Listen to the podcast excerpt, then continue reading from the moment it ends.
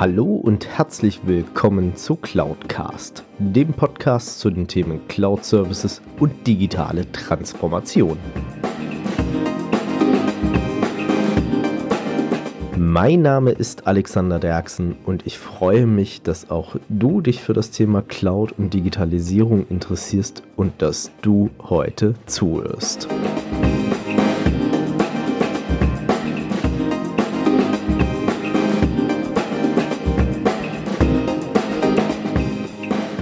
Ja, hallo zusammen und herzlich willkommen zu Folge 82 von Cloudcast. Und ihr werdet es kaum glauben, ich hatte mal wieder den lieben Robert Sieber im Interview. Und Robert und ich haben dieses Mal über sein neuestes Projekt servicemanagement.tools gesprochen. Und es ist interessant, wie Robert unter anderem mit seinem Kollegen Michael Tissen das ganze Thema aufgezogen hat. Und eine Empfehlung gleich schon mal von Anfang an. Hört bis ganz zum Schluss rein und macht euch ein paar Notizen. Denn Robert und ich haben am Ende dieser Podcast-Folge auch ein kleines Goodie für euch vorbereitet. Ich weiß, ist eine Dreiviertelstunde lang geworden, aber ich wünsche euch viel Spaß beim Interview mit Robert Sieber.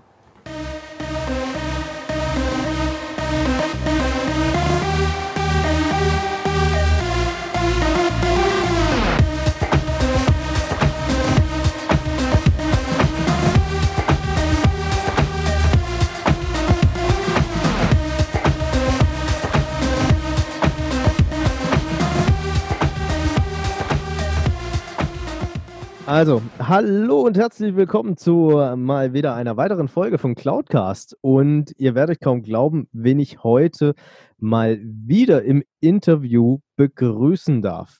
Und zwar habe ich heute dabei den lieben Robert Sieber. Hallo Robert, grüße dich.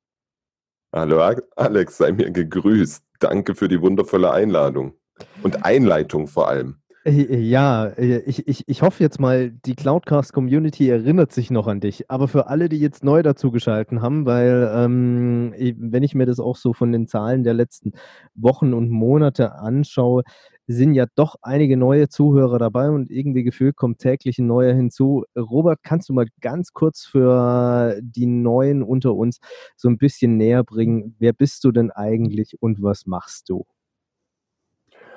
Ich bezeichne mich selber als den Service-Nerd und das ist nichts Böses, sondern mein Herz schlägt für Service-Management, für richtig geile Kundenerlebnisse, insbesondere natürlich für IT-Abteilungen und auch IT-Dienstleister.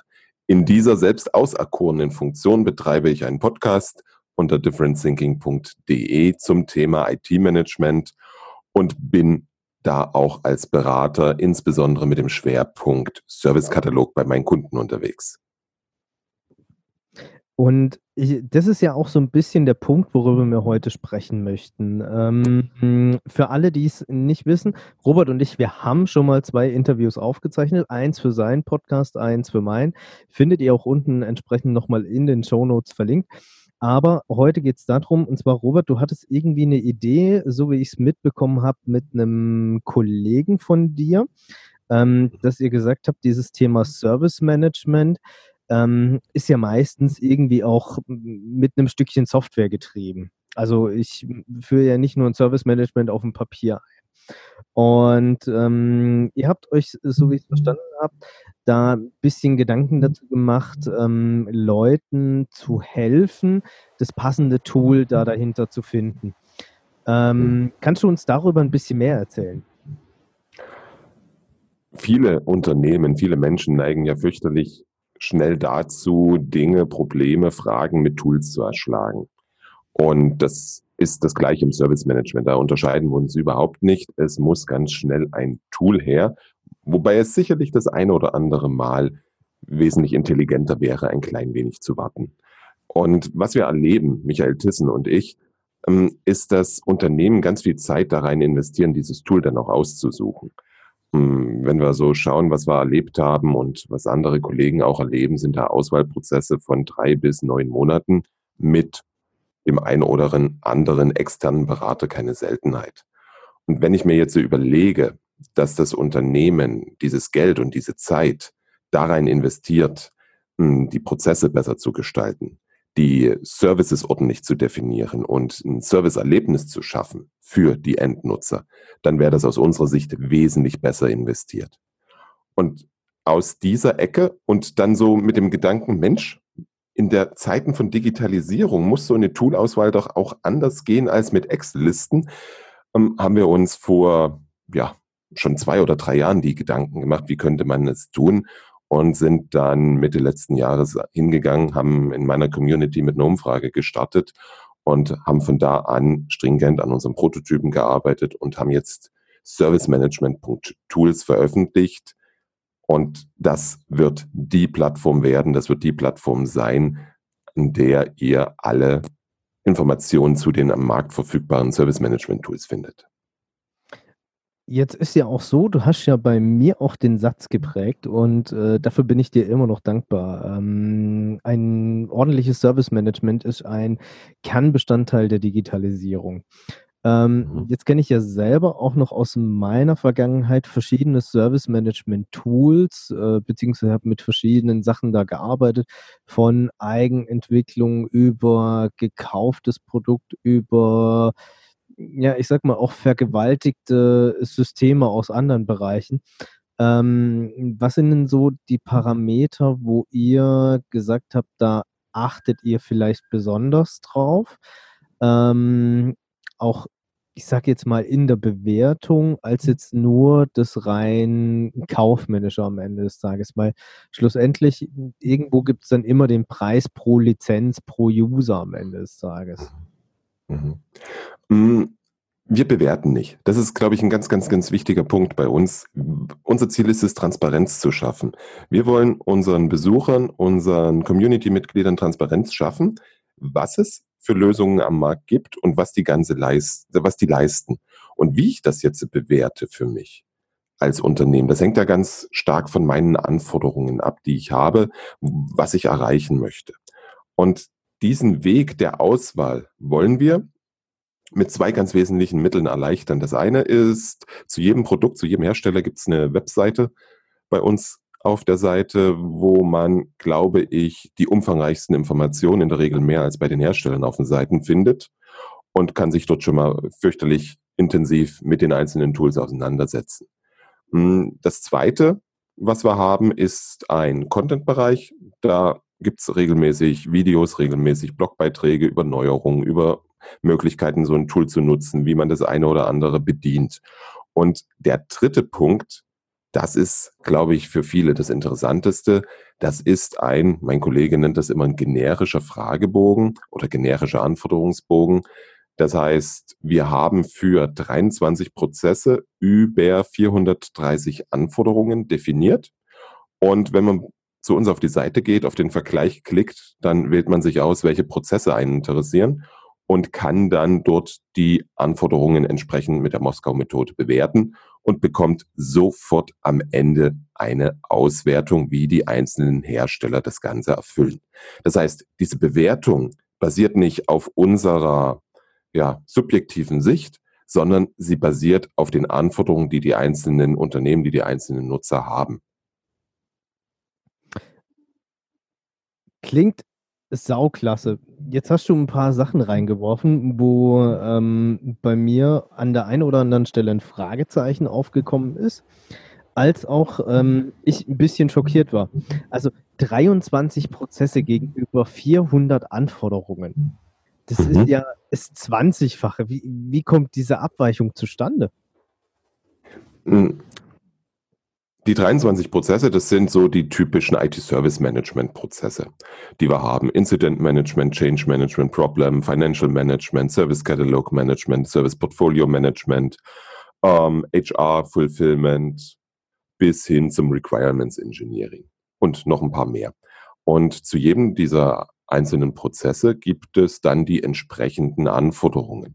Das heißt, wenn ich mir beispielsweise mal Service Catalog Management raus nehme, dann wird es oder dann gibt es da Anforderungen wie es muss ein Self-Service-Portal für den Kunden geben. Ich muss den Service über seinen Lebenszyklus verwalten können.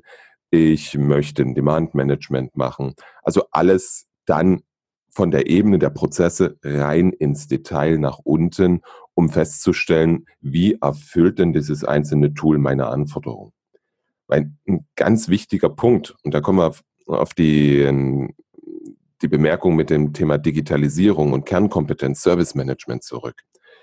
Ähm, viele IT-Abteilungen dürfen erstmal bei sich anfangen zu digitalisieren. Was wir heute sehen, das ist ganz, ganz viel manueller Betrieb. Und ein ordentlicher Servicekatalog mit ordentlichen Service Requests und einem entsprechenden passenden Tool dahinter kann nämlich ganz, ganz viel in Richtung Automatisierung, Analytics und damit Digitalisierung der IT an sich ähm, bewirken. Und deswegen die ganzen Anforderungen, damit ich trotz der Standardisierung immer noch das für mich passende Tool finden kann. Mm, was, was könnten denn darüber hinaus noch so Anforderungen sein? Weil schlussendlich, ich, ich kenne es ja auch aus deinen Podcast-Folgen heraus, Service Management hat ja nicht nur grundsätzlich was mit IT zu tun sondern ähm, Service Management geht ja auch über die IT-Abteilung hinaus. Habt ihr solche Sachen auch mit berücksichtigt? Ja, wobei, klassische Beraterantwort, es kommt drauf an. Ähm, wo ist jetzt der Unterschied, ob ich einen Service für HR abbringe, ob ich das als Buchhaltung abbringe, ob ich das als Facility Management abbringe oder ob ich das als ähm, Rechtsabteilung erbringe oder eben als IT. Die grundlegenden Prozesse sind immer die gleichen. Klar, wir haben mit unserer IT-Service-Management-Sprache, haben wir da sicherlich, hm, mit Standard tue ich mich jetzt wie immer schwer, aber haben wir zumindest ähm, für eine weite Verbreitung eines gewissen Vokabulars gesucht. Sprich, eine Störung ist ein Incident. Wenn jemand etwas haben will, ist ein Service Request. Und wenn ich das entsprechend geistig gemappt bekomme, dann kann ich diese ganzen Dinge ganz normal bei uns abfragen. Beziehungsweise für den Bereich HR beispielsweise haben wir einen eigenen Prozess, wo man sich den auswählen kann, sagen kann, hier, ich will das jetzt nur für HR, die Anforderungen ausfüllen und bekommt dann auch hinten raus das Ergebnis. Aber im Prinzip soll ja das ganze Thema Service Management für alle Serviceabteilungen im Unternehmen gelten und nicht nur für die IT. Das ist ja so ein ganz klein wenig die Idee dahinter, die vor allem auch ganz klar von Toolherstellern und von Beratern getrieben wird. Ich allerdings eine gewisse Zurückhaltung in den Unternehmen sehe, weil die vielleicht nicht ganz so gute Erfahrungen mit der IT und Service Management gemacht haben. Jetzt habe ich gesehen, ihr habt ja auch auf der Webseite das ein oder andere Tool schon mit erwähnt. Ähm, kannst du uns da ein bisschen Einblick dazu geben? Wie kam es denn dazu? Weil ich glaube, wahrscheinlich auf dem Markt gibt es wahrscheinlich 12 Millionen verschiedene Tools von 18 Millionen verschiedenen Anbietern am Ende des Tages, äh, zumindest gefühlt. Ähm, mhm. nach welchem Schema seid ihr da vorgegangen, wo ihr gesagt habt, okay, wir nehmen jetzt das und das Tool mit auf? Mhm. Ähm, es gibt, wenn wir mal so in den Markt reinschauen, in Deutschland rele relevant irgendwas zwischen 13 und 18 Service Management Tools, die, die eine halbwegs vernünftige Rolle spielen. Ähm, wir haben das, oder lass mich andersrum anfangen. Ähm, gibt auch eine Seite bei uns drauf, die nennt sich Transparenzhinweis. Der ganze Spaß muss ja bezahlt werden. Das heißt, ähm, bezahlt wird das von den Herstellern, die auf der Webseite drauf sind und die bezahlen dafür, dass sie da sind. Das heißt, wir haben das ganze Lean Startup mäßig aufgezogen, äh, haben unseren Prototypen gehabt, haben das mit Kunden geklärt, Inwieweit das für Sie relevant ist, also mit Endanwendern, haben wir da ganz viele Tests am Anfang gemacht und sind dann auch relativ zeitig zu den einzelnen Herstellern hin und haben gesagt, hey, hier ist das was für euch. Wir wollen Transparenz schaffen und ihr könnt dabei sein. Und da gab es vier Hersteller, die von Anfang an gesagt haben, hey, klasse Idee, wollen wir machen. Und das war für uns die Initialzündung, dass wir das Ganze dann tatsächlich umgesetzt haben. Und wir sind nach wie vor dabei, die Hersteller klassisch, ganz klassisch zu akquirieren. Stand heute haben wir insgesamt zehn Hersteller, wobei Stand heute, ich gucke mal auf die Uhr, 9.6., sind ähm, acht davon online, Neun und zehn sind gerade im Onboarding und ich bin mir relativ sicher, dass im Juni, Juli, August noch eine ganze Menge mehr Hersteller dazukommen werden. Das heißt, wir treffen nicht wirklich eine Auswahl. Das Einzige, was wir tun, ist, wir gucken, haben die Hersteller eine tatsächliche Relevanz im deutschsprachigen Markt? Und wenn ja, dann sprechen wir sie an. Weil, wie gesagt, das Ziel ist, die Transparenz zu schaffen. Und da maßen wir uns nicht an, im Vorfeld irgendwie eine Auswahl zu treffen, sondern wir geben jeden, ja, das klingt jetzt ein bisschen blöd, wir geben jeden die Chance dabei zu sein, damit sich das Ganze dann sowohl für die Ratsuchenden, für die Toolsuchenden trägt, dass sich das für uns trägt und dass sich das natürlich auch für die Hersteller am Ende trägt. Jetzt ist ja so, ich habe ja auch solche Auswahlprozesse bei einigen Unternehmen mitgemacht. Ähm, und irgendwo kommt man ja auch immer wieder an diesen Punkt und sagt, wir machen eine Eigenentwicklung, weil es gibt kein Tool da draußen auf dem Markt, was unsere speziellen Bedürfnisse und Anforderungen erfüllt. Wie darf ich das ganze Thema sehen? Kann sein. Wird aber scheiße. Ähm, also, ist, ist, sehr, ist sehr schön formuliert.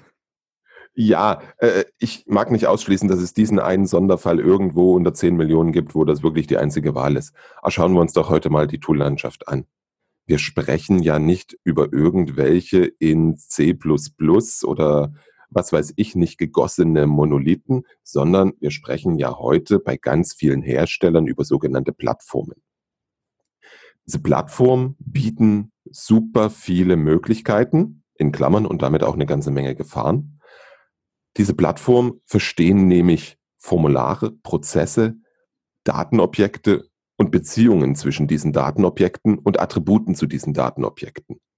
Und damit bin ich in der Lage, bei dem einen mehr, bei dem anderen weniger schnell, alles, naja, fast alles abzubilden, was, ich, was mir je einfällt. Das heißt, ich kann ein Tool kaufen und ich kann es genauso wie ein SAP vercustomizen, bis vielleicht irgendwann gar nichts mehr geht. Das ist die Riesenchance, die man mit diesen Standard-Tools haben, die sich als Plattform verstehen. Also ist, wie ich schon kurz sagte, auch natürlich eine Gefahr.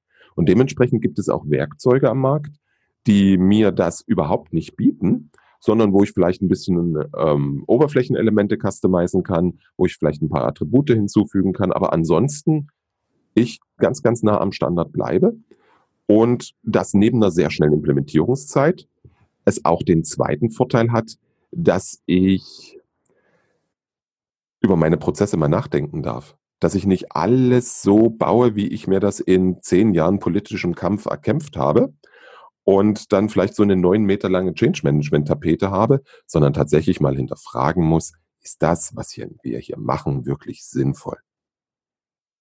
Dementsprechend, dein gesondertes Modell kriegst du mit jeder Plattform. Das ist der Riesenvorteil von Plattformen. Und auf der anderen Seite gibt es die anderen Tools, die diese Freiheiten bewusst nicht bieten. Und das ist eine der ersten Entscheidungen, die man treffen darf bei einer Toolauswahl. Was will ich machen? Ich, ich, ich glaube, das ist so ein bisschen der Punkt, ähm, und das habe ich ja auch in den Cloud-Projekten erlebt.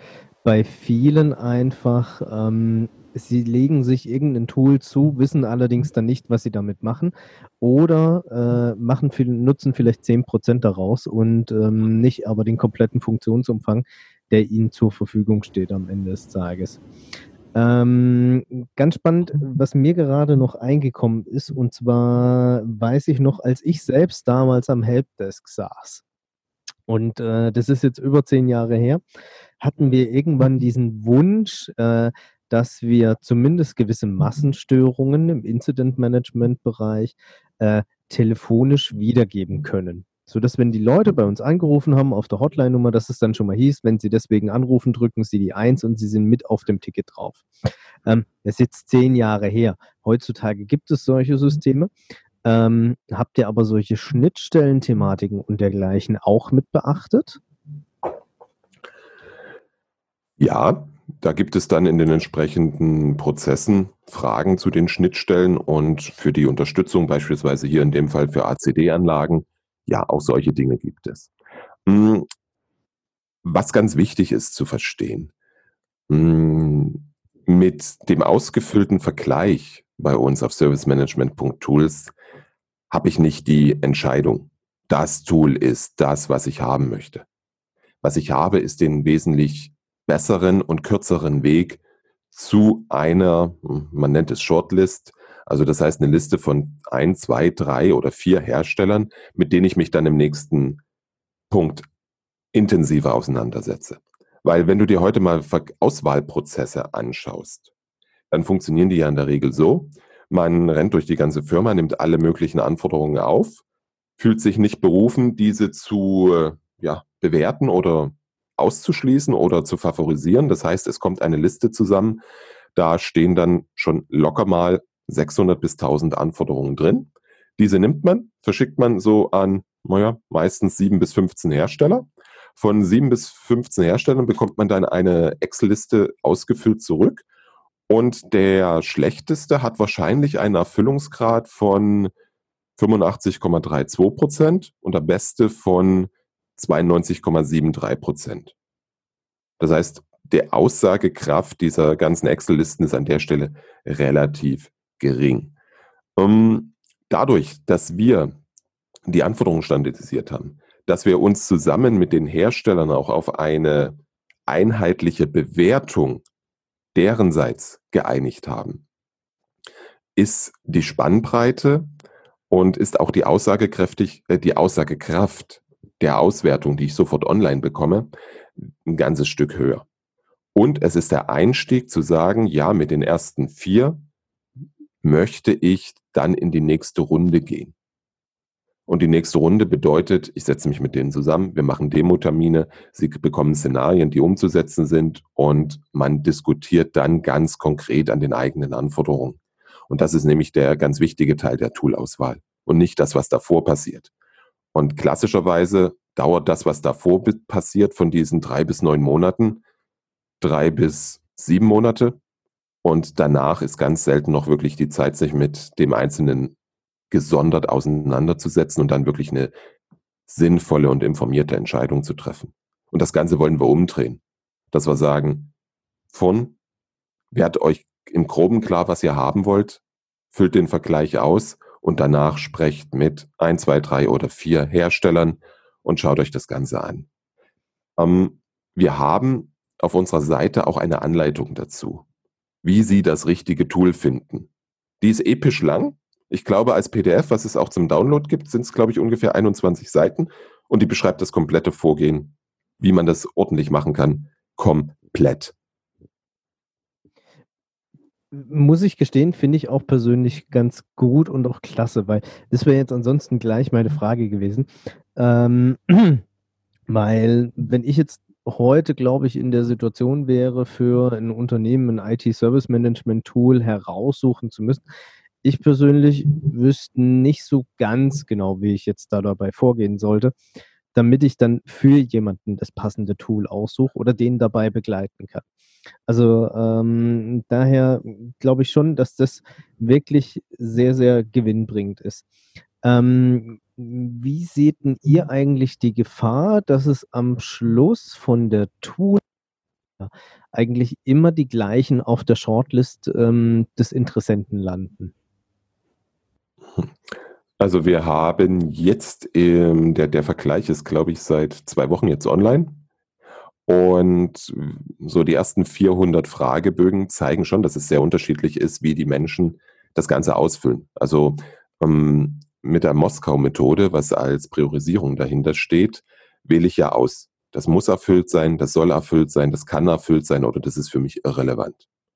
Und die Hersteller haben hinten raus die Möglichkeit zu sagen, das bieten wir im Standard ohne Manntage. Das heißt, einschalten und es geht so. Ähm, man muss es ein bisschen konfigurieren. Man muss ein bisschen programmieren. Oder ich brauche noch ein Zusatztool oder es geht gar nicht. Daraus ergibt sich dann eine kleine Rechenmatrix und die Auswertung der ersten Fragebögen zeigt, dass die Reihenfolge immer wieder unterschiedlich ist, weil es von mir als demjenigen, der das ausfüllt, äh, regelmäßig anders gewichtet wird. Klar, wenn, die, wenn, wenn ich dieselben Wichtungen eintrage, kommt am Ende dasselbe heraus. Aber die Tools haben auch in ihren unterschiedlichen Prozessen unterschiedliche Stärken. Das heißt, wenn ich jetzt beispielsweise Incident Management nur auswähle, dann ist Tool 1 auf Platz 1 und gucke ich aber in Service Katalog Management beispielsweise rein, dann ganz, äh, da gibt es tatsächlich immer massive Unterschiede, dann ist plötzlich ein Tool, was vorhin auf Platz 5 war, jetzt plötzlich auf Platz 1. Also das ist wirklich davon abhängig, was ich von eingebe, wer von liegt. Und damit ich nicht ganz, ganz damit ich nicht blind fliege, kann man diese, diese Auswertung dann auch, ich finde, ziemlich schön analysieren. Das heißt, ich kann bis auf die einzelne Frage runtergehen und mir anschauen, wie die einzelnen Hersteller geantwortet haben. Und ich kann dann auch so viel sagende Auswertungen machen, wie zeige mir mal alle, die meine Musskriterien sind und die die Hersteller im Standard ohne Manntage haben. Und da verändert sich häufig das Ranking plötzlich. Das ist echt spannend. Das sollte jeder mal ausprobieren. Das, das kann ich mir gut vorstellen. Ähm, ich ich, ich habe gerade bildlich, weil wir hatten ja vor kurzem auch Europawahl, ähm, diese Vorstellung von mir, ihr bringt das jetzt dann auch als App raus, so à la Valomat. Mhm. Gibt es da irgendwelche Ambitionen in die Richtung? Nein.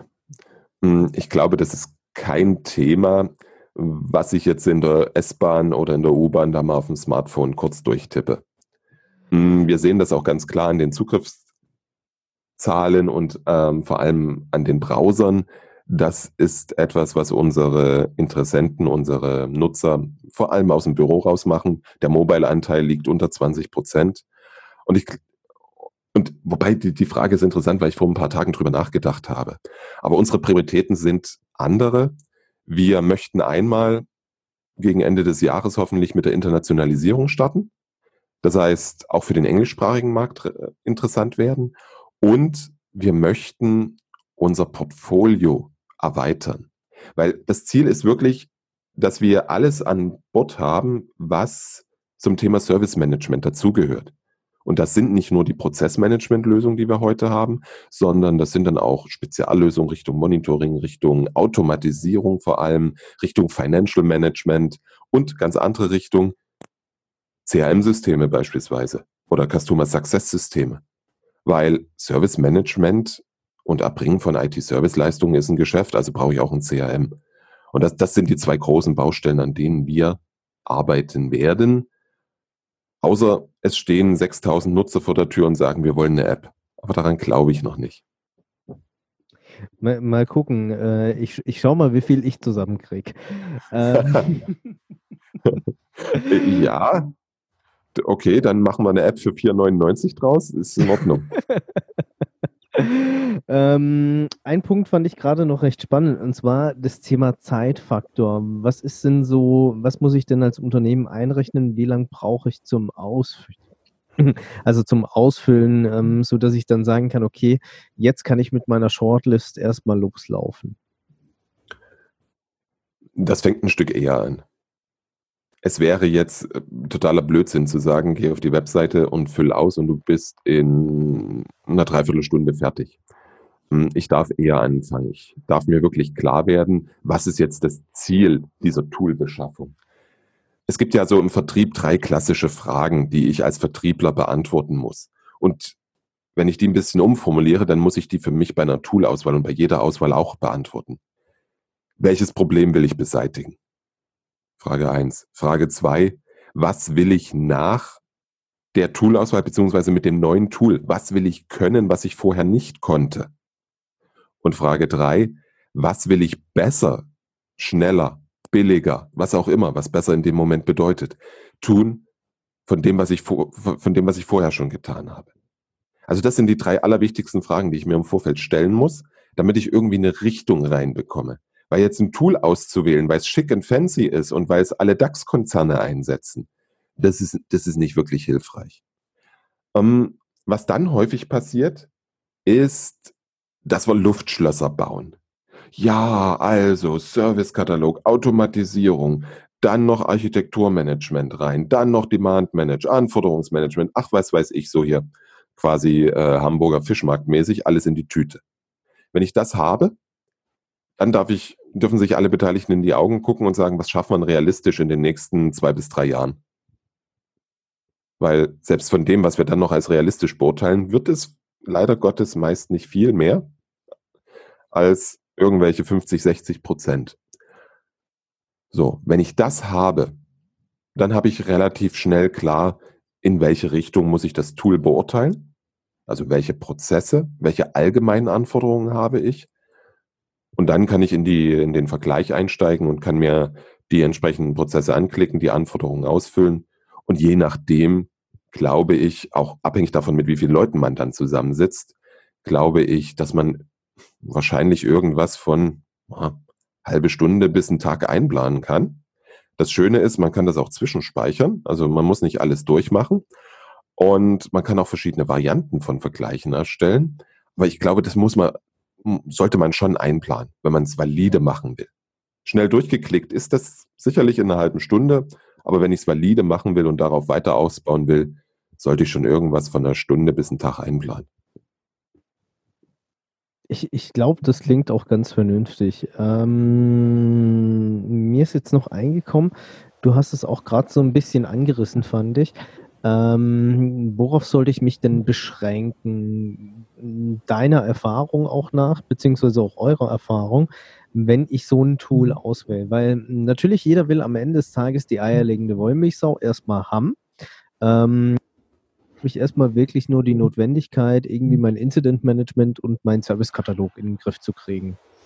Als eigentlich primäres Ziel. Welchen Horizont würdet ihr da empfehlen zu betrachten?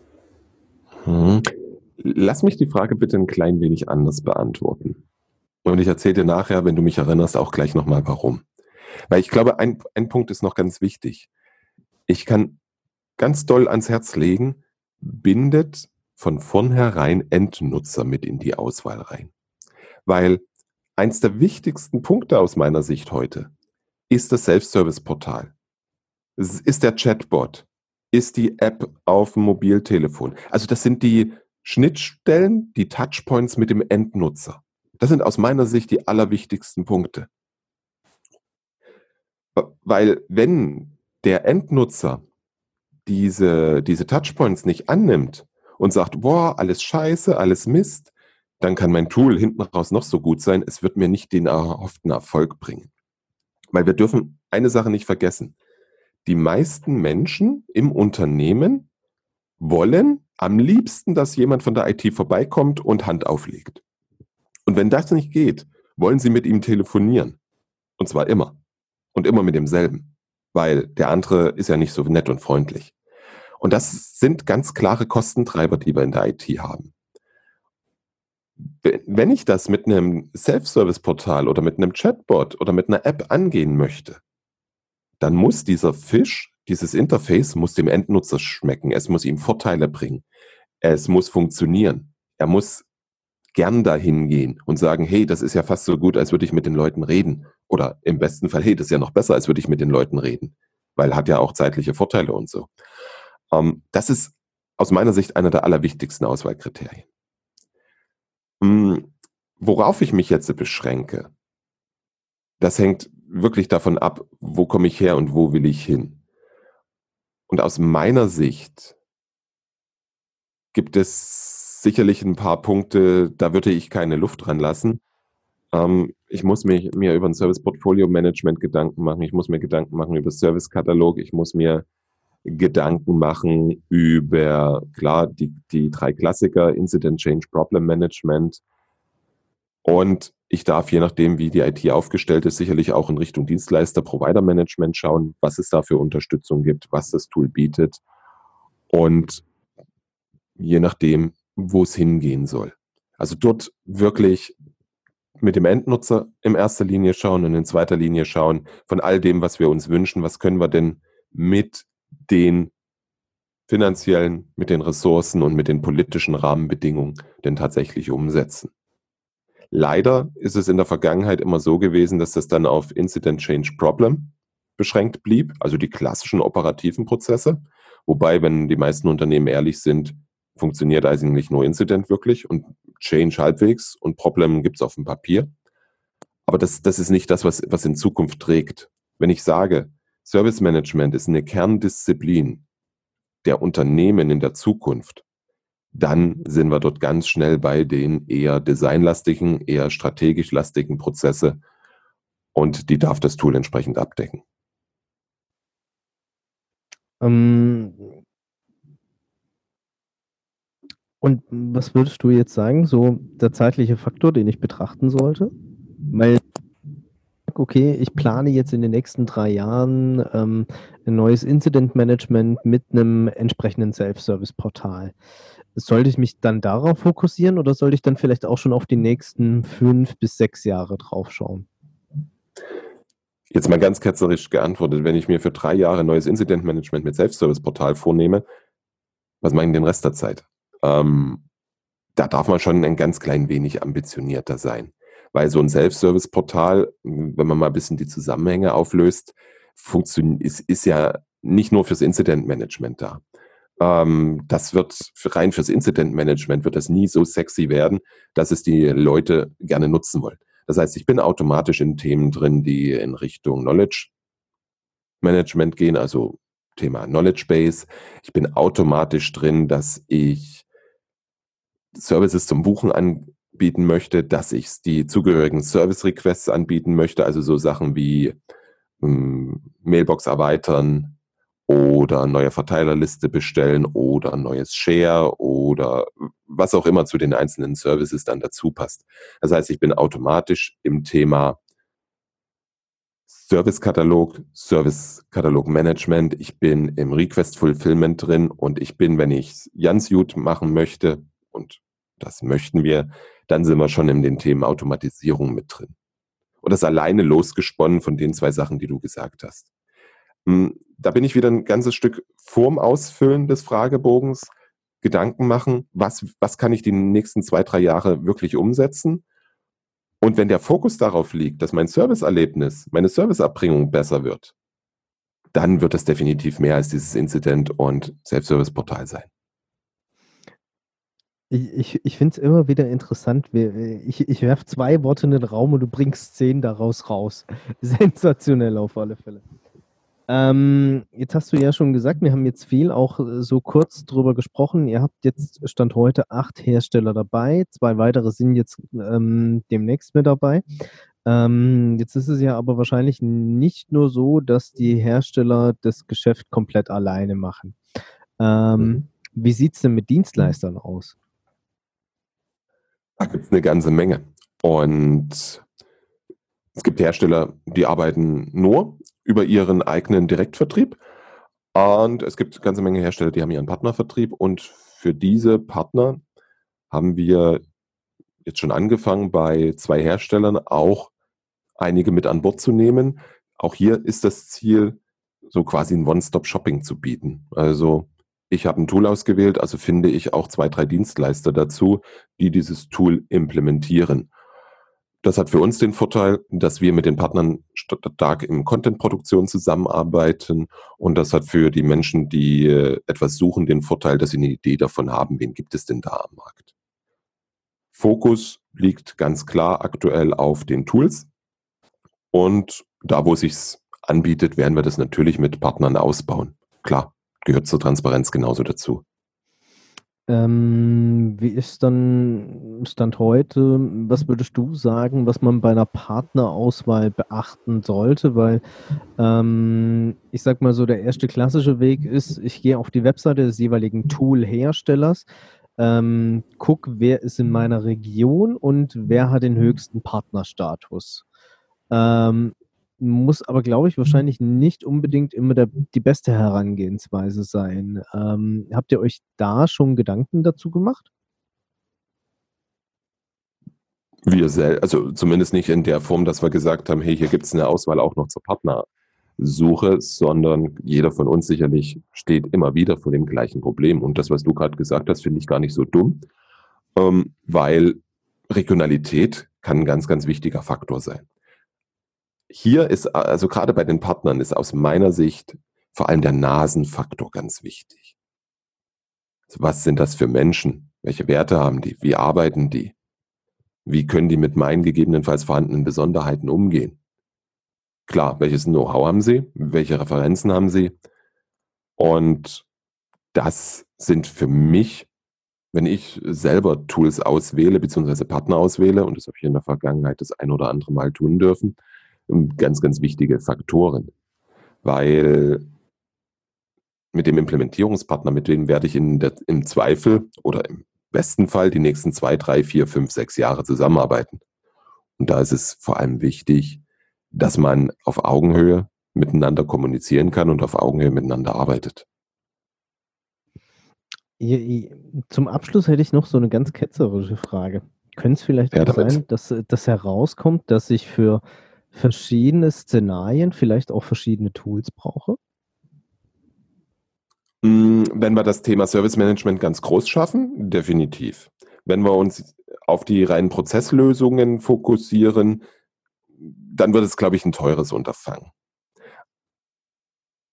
Wobei, hm, klar, was ich, was ich mir vorstellen kann, wenn ich jetzt äh, nicht auf der grünen Wiese anfange, sondern ich habe seit geraumer Zeit ein Werkzeug für Incident Change Problem im Einsatz, bin damit zufrieden und es funktioniert. Und das bietet jetzt halt kein gutes oder gar keinen Servicekatalog oder Selbstservice-Portal. Dann kann ich mir schon vorstellen, dass ich in ein Werkzeug investiere zusätzlich, welches mir diese Funktionalitäten bietet wohin ich dann vielleicht auch mal perspektivisch komplett wechsle. Aber jetzt erstmal hm, die Dinge, die ich da habe, lasse. Das kann ich mir vorstellen für solche, solche Fälle. Ähm, wo es definitiv der Fall sein wird, ist dann, wenn es in Richtung Automatisierung geht. Da werde ich in den wenigsten Fällen alles aus einer Hand bekommen, wobei so etwas es auch gibt am Markt. Aber in den meisten Fällen werde ich mir dann irgendwelche Automatisierungswerkzeuge zulegen. Wo es ganz total hapert bei den ganzen IT-Service, klassischen IT-Service-Management-Lösungen ist so das Thema Financial Management. Da werde ich mir auch definitiv, wenn ich das ernsthaft betreiben möchte, Stand heute eine extra Lösung ins Haus holen. Ich darf halt aufpassen, dass es nicht zu viele werden, rein aus Kostensicht und administrativer Sicht, wobei bei Cloud-Services das vielleicht nicht mehr so das Thema ist. Wobei ich dann natürlich ein Integrationsthema habe. Aber auch da haben wir auf servicemanagement.tools eine Antwort. Wir haben einen Anbieter mit drauf, der sich nur auf Integration von Service Management Lösungen spezialisiert hat. Und dann wäre das definitiv ein Tool, was dann wieder zum Einsatz kommt, um die ganzen Dinge wieder zusammenzufügen. Weil eins ist ganz, ganz wichtig.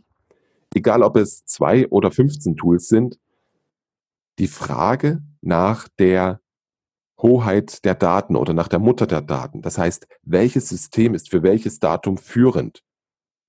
Und dass das dann entsprechend in den anderen ähm, übertragen wird, zur Verfügung steht und ich nicht abweichende Informationen habe, das ist ganz, ganz essentiell. Das heißt, ein Szenario mit unterschiedlichen Werkzeugen, die unterschiedliche Prozesse oder Aufgaben über dieselben Datenobjekte führen, ist ein Integrationsthema und ist ein Data Governance-Thema, über das ich mich dann zusätzlich, äh, über, mit dem ich mich dann zusätzlich auseinandersetzen darf.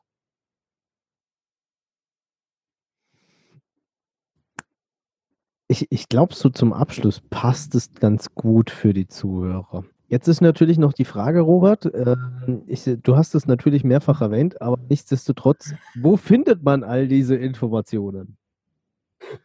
Ähm, wer Lust hat, kann mal bitte nachzählen, wie oft ich es erwähnt habe. Ich Nein, ich entschuldige mich nicht dafür. Ich bin einfach überzeugt, dass wir hier etwas haben, was einen super Nutzwert bringt für alle, die ein Werkzeug suchen und suchen werden. Und das Ganze findet ihr bezeichnenderweise unter servicemanagement.tools. Es gibt natürlich auch einen Twitter-Channel, Find Your Tool. Es gibt eine Seite bei LinkedIn. Es gibt eine Seite bei Xing. Und ja, auch eine bei Facebook. Aber die behandeln wir, glaube ich, am stiefmütterlichsten. Am besten direkt auf die Website. Dort gibt es alle Informationen. Ich, ich habe gerade überlegt, ich glaube, ich rufe äh, einen Preis aus. Derjenige, der mir als erster die richtige Antwort liefert, wie oft Robert Servicemanagement.tools erwähnt hat, der kriegt von mir eine Cloudcast-Tasse zugeschickt.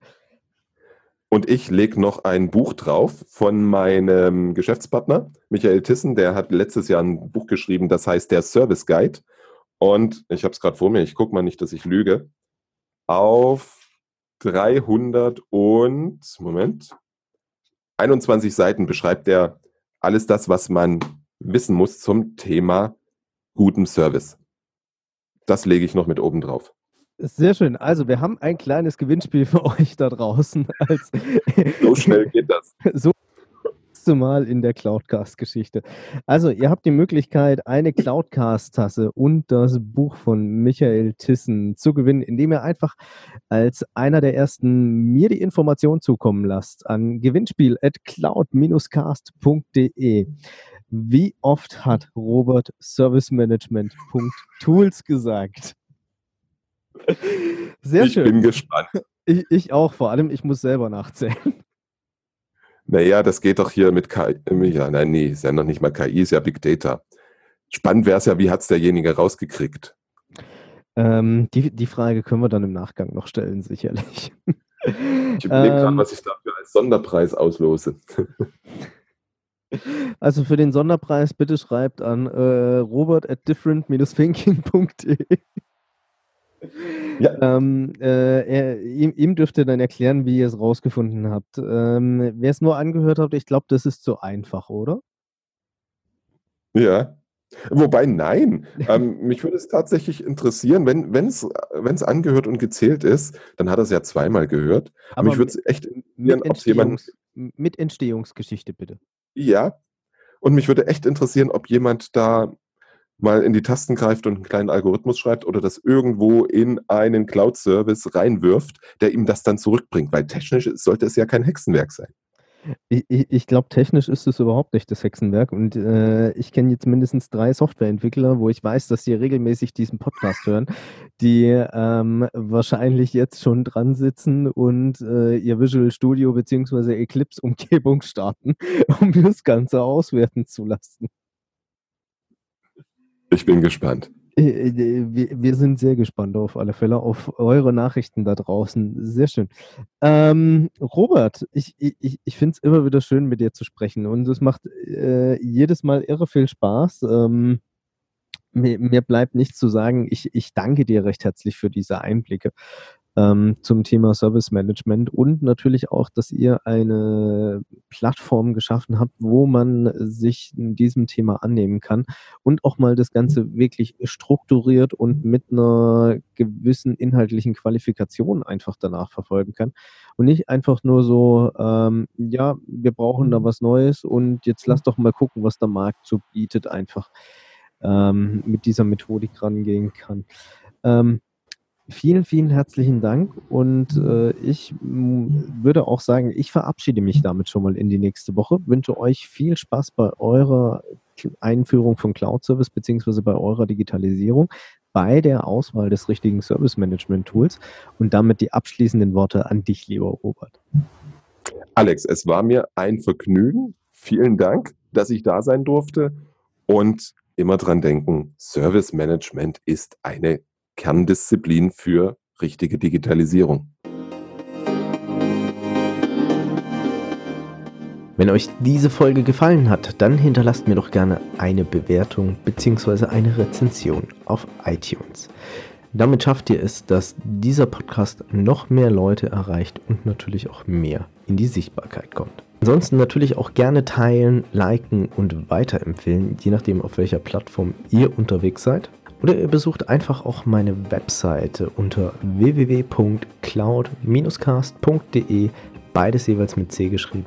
Dort habt ihr dann auch die Möglichkeit, mit mir in Kontakt zu treten, gerne auch mit Themenvorschlägen oder Ideen zum Podcast.